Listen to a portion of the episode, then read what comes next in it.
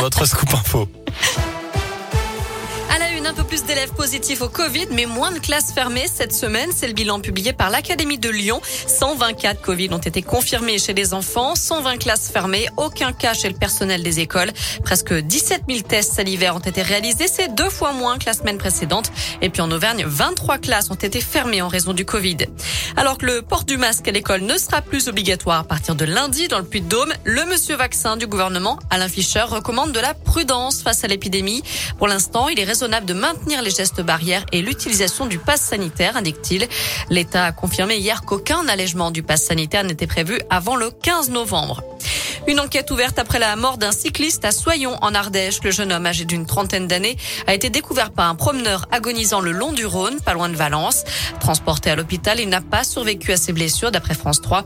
Des bagages et une tente ont été trouvés à proximité, laissant penser que la victime d'origine étrangère était venue passer la nuit dans le secteur. Une autopsie du corps doit être réalisée. Dans le reste de l'actu, dernier adieu à Bernard Tapie. Les obsèques de l'ancien homme d'affaires et ex-patron de l'OM ont été célébrées ce matin à la Major, à Marseille. Des politiques, des sportifs et plusieurs artistes ont rendu hommage à celui qui a été brièvement ministre sous Mitterrand. Bernard Tapie a succombé, je le rappelle, à un, à un cancer dimanche à l'âge de 78 ans. Le Nobel de la paix décerné à deux journalistes, la Philippine Maria Ressa et le Russe Dimitri Muratov, pour leur combat pour la liberté d'expression dans leur pays, une liberté menacée par la répression, la censure, la propagande ou encore la désinformation. Un mot de sport et en foot, on connaîtra ce soir la liste des nominés pour le Ballon d'Or. Elle sera dévoilée à 17h30. Plusieurs Français devraient y figurer. On pense notamment à Kylian Mbappé ou encore à Karim Benzema. Et puis hier soir, un pic à 8,2 millions de téléspectateurs a été enregistré par TF1 qui diffusait la demi-finale de la Ligue des Nations entre la France et la Belgique.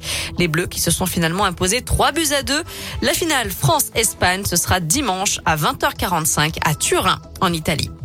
En attendant, il y a du rugby à suivre ce week-end. La SM joue sur la pelouse du Stade français dimanche en top 14. Et puis en Pro D2, l'USB se déplace à Aurillac ce soir et Oyonnax joue à domicile contre Mont-de-Marsan. Le coup d'envoi des deux matchs sera donné à 19h30.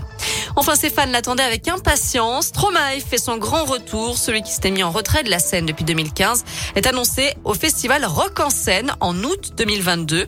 Mais cette fois-ci, pas question d'enchaîner les concerts à un rythme effréné. Ses précédentes tournées l'avaient conduit au repos forcé après une grosse fatigue physique et psychologique. Il ne s'en était d'ailleurs pas caché.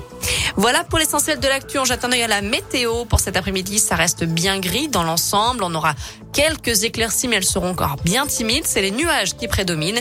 Températures sont comprises entre 12 et 15 degrés pour les maximales demain. Même chose.